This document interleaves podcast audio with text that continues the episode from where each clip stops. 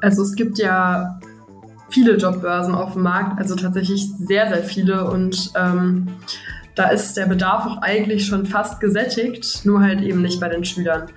Weil als Schüler ähm, hat man sehr, sehr viele Momente, in denen man mit der Arbeitswelt in Verbindung kommt. Zum Beispiel durch ein Tagespraktiker in der 8. Klasse, aber auch das dreiwöchige Praktikum in der 10. Klasse und dann eben nach der Schule. Man hat aber aktuell noch keine richtige Möglichkeit, in direkten Kontakt mit den Unternehmen zu treten. Hallo und willkommen zu einer neuen Folge How to Fail Wild Startup, dem Podcast aus Erfahrungen und Learnings von spannenden Gründerinnen und Gründern. Heute gibt es eine Besonderheit in dem Podcast, denn heute sind zwei junge Gründerinnen dabei. Einmal Selina Götte und Ersa Chazimani. Und sie haben während des Abis 2021 das Startup Junior Job gegründet und wollen als erste deutschlandweite Jobbörse für Jugendliche Unternehmen mit Jugendlichen verbinden. Man kann dort Jobs finden, Praktika und auch ehrenamtliche Engagements und einiges weiteres. Vielen, vielen Dank, dass ihr beiden euch heute Zeit genommen habt.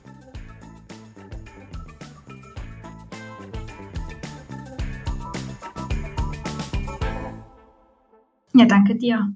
Erzählt doch erstmal gerne etwas zu eurem Background. Wo kommt ihr her? Was, was macht ihr sonst so in eurer Freizeit? Und was habt ihr bis jetzt schon so gemacht?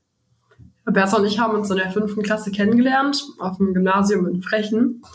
Und ähm, genau, waren seitdem befreundet, haben immer wieder mal ein paar Kurse zusammen gehabt, bis wir dann 2020 müsste das gewesen sein, in der 11. Klasse zusammen in den Business at School Kurs, Projektkurs gekommen sind und dort angefangen haben, mit Business in Verbindung zu kommen und dort auch die Idee Tunerjob ausgearbeitet haben. Und seitdem sind wir in dieser Ehe der Gründungszeit.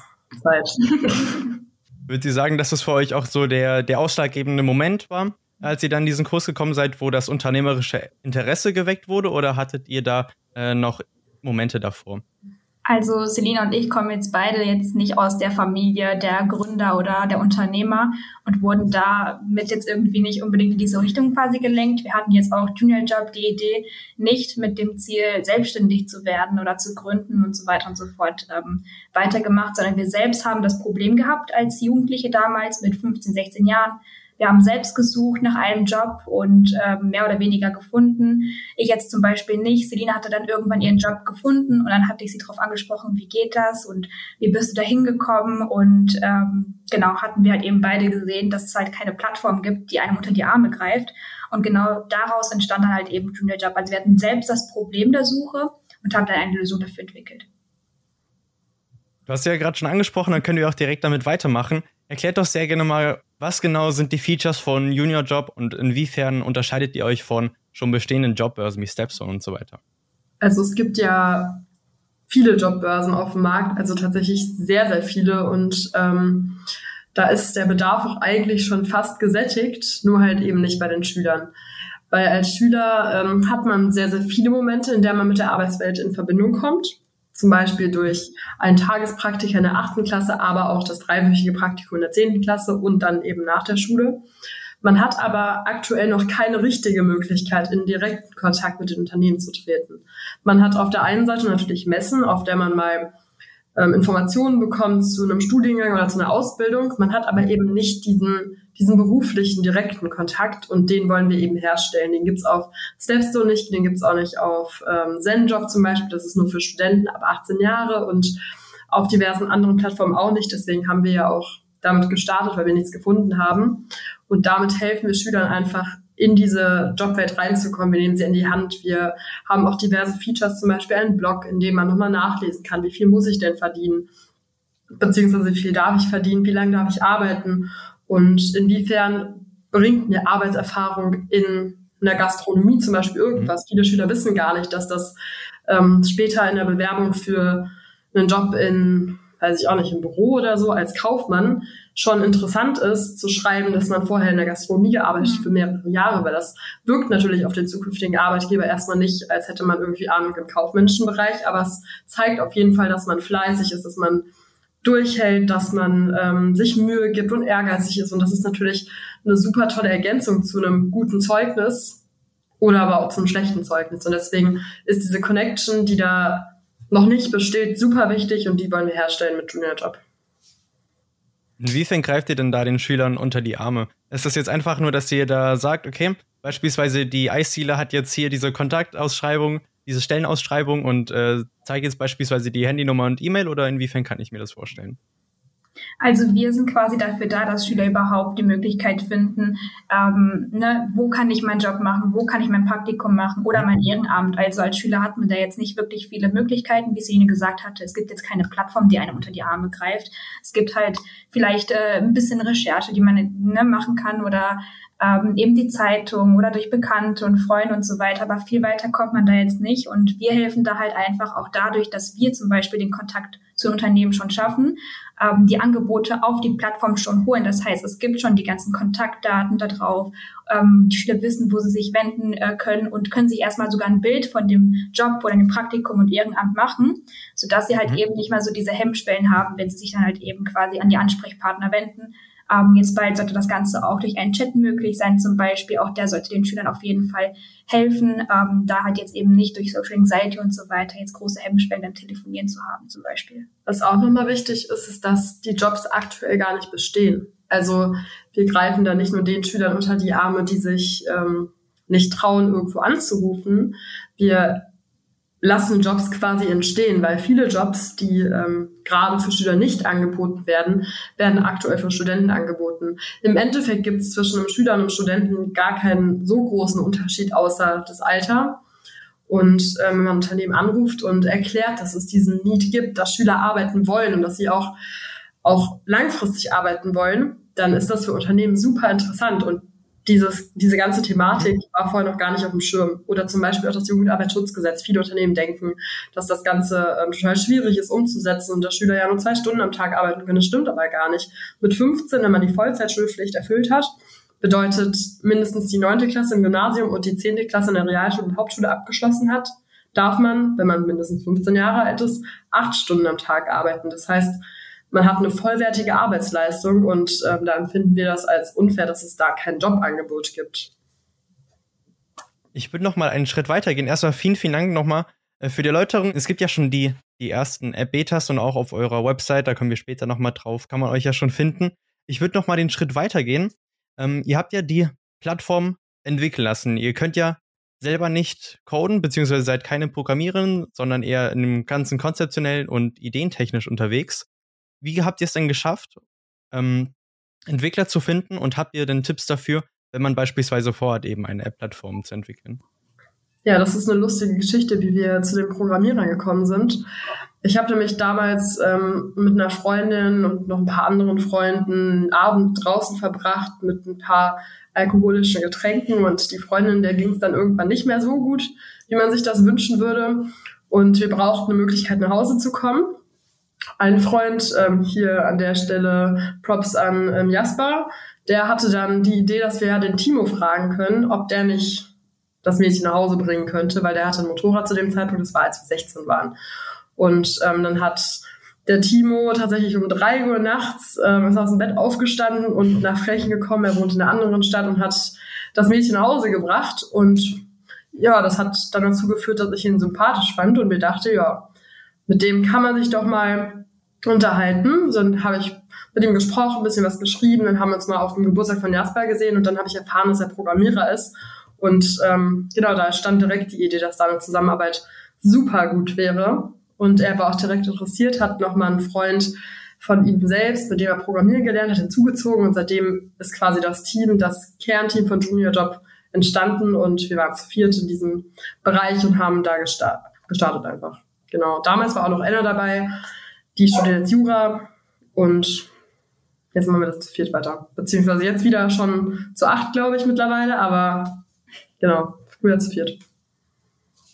Habt ihr denn Tipps? Ihr seid ja in den eher Managementrollen drin, ähm, auf was man achten sollte, wenn man jetzt beispielsweise mit Programmierern zusammenarbeitet. Was waren so bis jetzt, hm, ich würde nicht sagen Herausforderungen, aber ein paar, paar Reibungspunkte? Ich glaube, es gab gar keine Reibungspunkte. Also mit den Programmierern nicht, das sind beide super nette Leute. Mhm. Mit denen verstehen wir uns echt gut.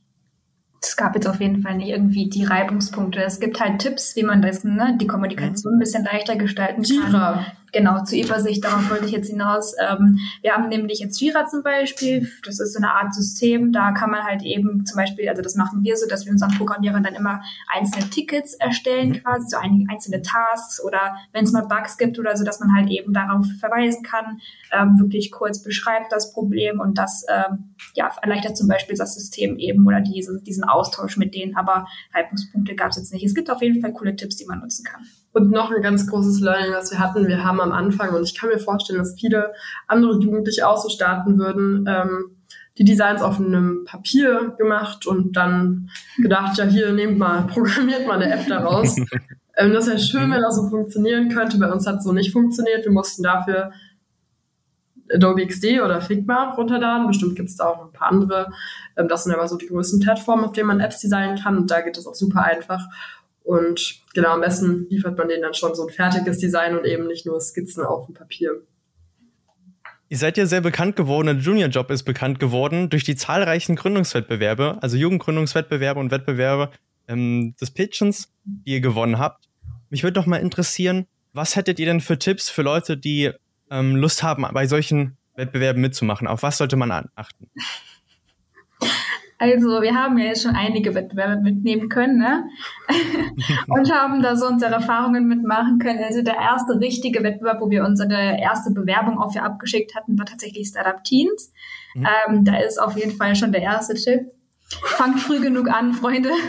Also wir hatten da die Erfahrung mitmachen können. Wir haben wirklich zwei Wochen vor Abgabe, glaube ich, angefangen mit dem Businessplan und wir saßen tatsächlich jeden Tag in der Schule und mussten vom Hausme ähm, ja, Hausmeister quasi erstmal rausgescheucht werden um 17 Uhr. Äh, was macht ihr denn hier noch?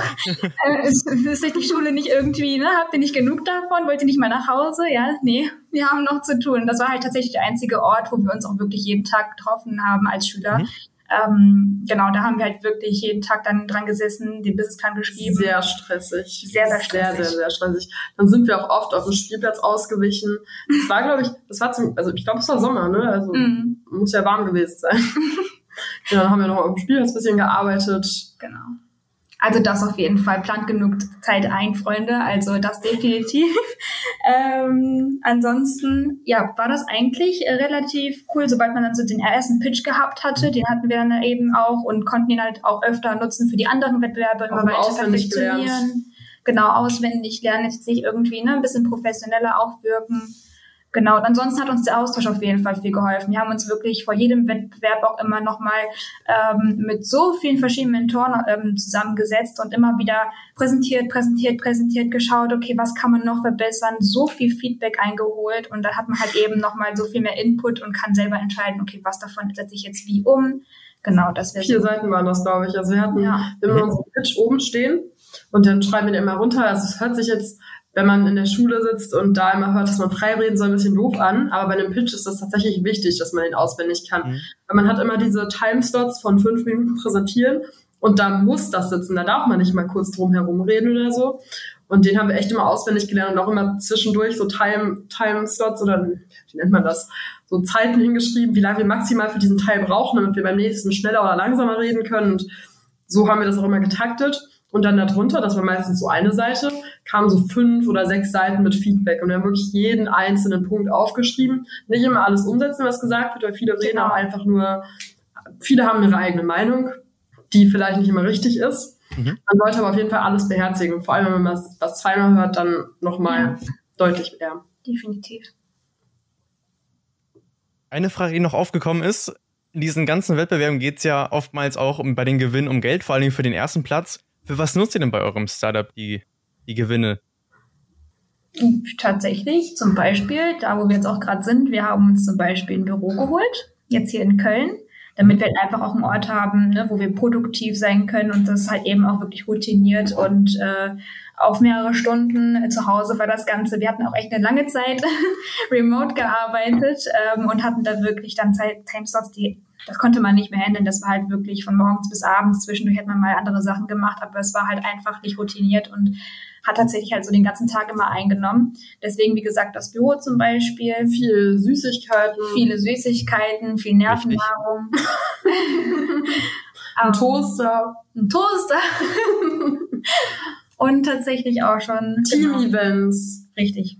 Wir waren im Escape Room, wir waren Minigolf spielen, wir waren essen. Was haben wir auch gemacht? Das? Ja. Ja, Essen ist halt schon immer so. Ich glaube, der größte Kostenpunkt war auf jeden Fall das Büro, aber das war auch die beste Entscheidung. Genau, und jetzt haben wir zwei Mitarbeiter eingestellt. Die bezahlen wir auch davon. Richtig. Sind das Developer oder wo sind die tätig? Vor allem im Sales. Also die Ah, okay. helfen im Vertrieb quasi mit Neukunden Kontakte zu ähm, gewinnen und ne, ein paar Leads quasi zu sammeln, weiter aber auch ein paar Angebote auf die Plattform bringen, um halt eben möglichst vielen Schülern deutschlandweit eben auch was anbieten zu können. Ne? Der Podcast heißt ja How to Fail Wild Startup, also geht es da auch immer um die Fails. Und ähm, mich würde noch mal interessieren, wo waren bei euch Herausforderungen und Probleme und was waren eure Learnings äh, bei Junior Job?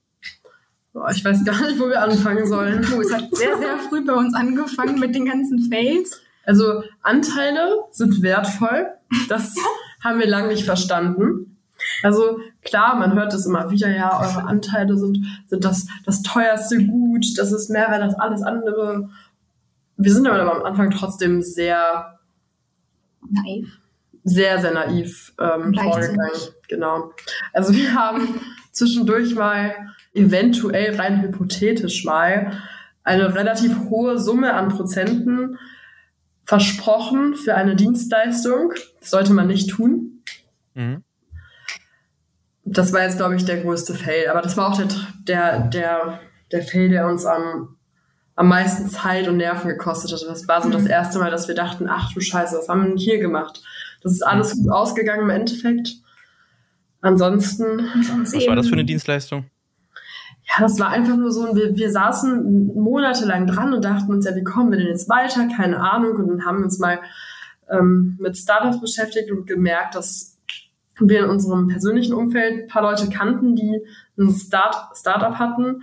Und ähm, ja, wir dachten, die wären total krass und hätten das ganze Game schon durchgespielt und können uns jetzt super gut helfen. Im Endeffekt ist das Ganze jetzt nicht so gewesen, wie wir uns das vorgestellt haben.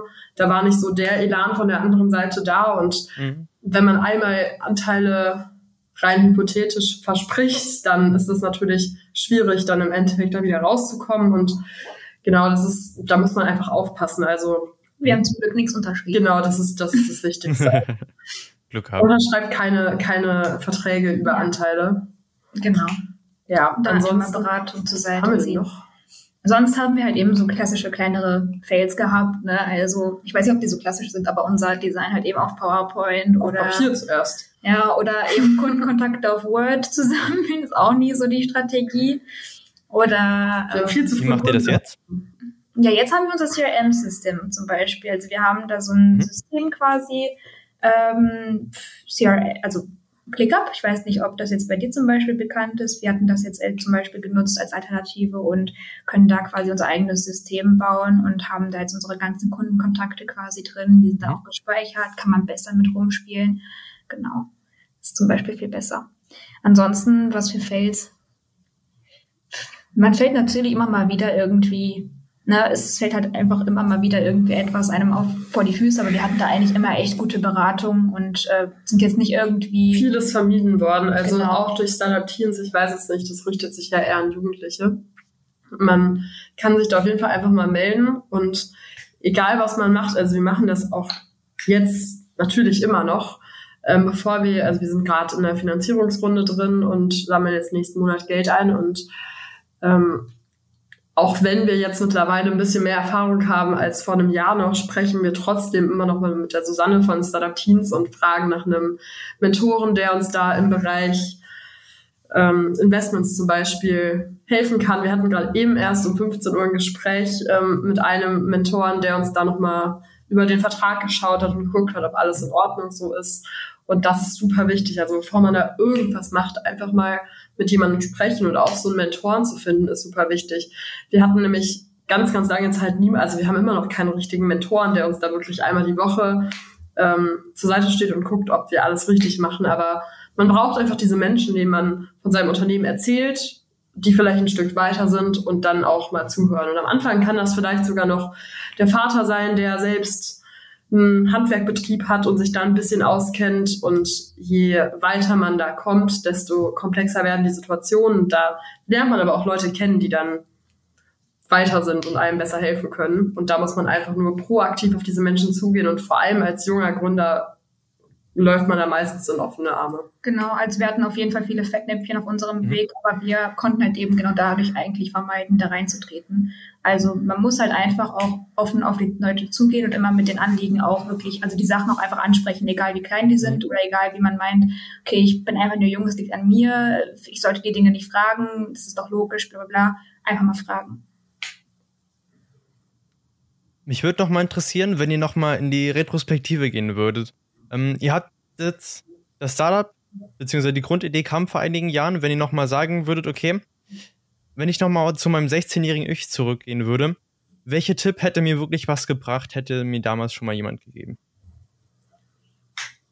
Eigentlich nichts. Startup-technisch jetzt eigentlich ich nur weiß nicht. sei nicht so naiv. Das Ding ist, wir hätten, wir hätten viele Sachen nicht gemacht, aber das Problem ist, wenn wir dann damals die das Naiv-Thema, das hatten wir damals auch schon. Wir wussten, dass wir nicht zu naiv sein dürfen. Wir wussten, dass wir jetzt in die Geschäft, in die große, weite, schlimme Geschäftswelt reingehen und die böse Geschäftswelt.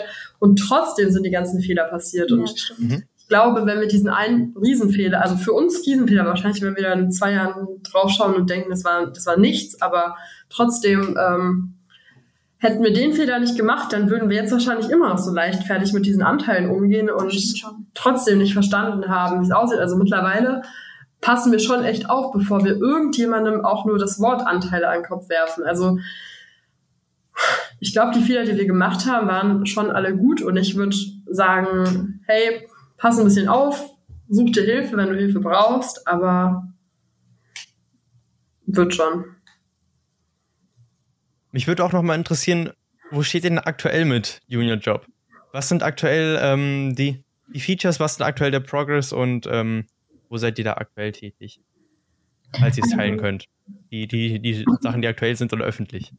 Also aktuell ähm, werden bestimmt einige vielleicht mal über TikTok mitbekommen haben. Wir haben jetzt äh, vor kurzem auch erst announced, richtig, weil wir wollten die App erstmal auf so einen Stand bringen, dass man sie auch wirklich nutzen kann mit den Features, ne, dass es alles funktioniert, jetzt nicht irgendwie irgendwelche Probleme auftreten und so weiter und so fort. Wir haben auch versucht, so viele wie möglich, also so viele Angebote wie möglich auf die App zu bringen, bevor wir die announcen.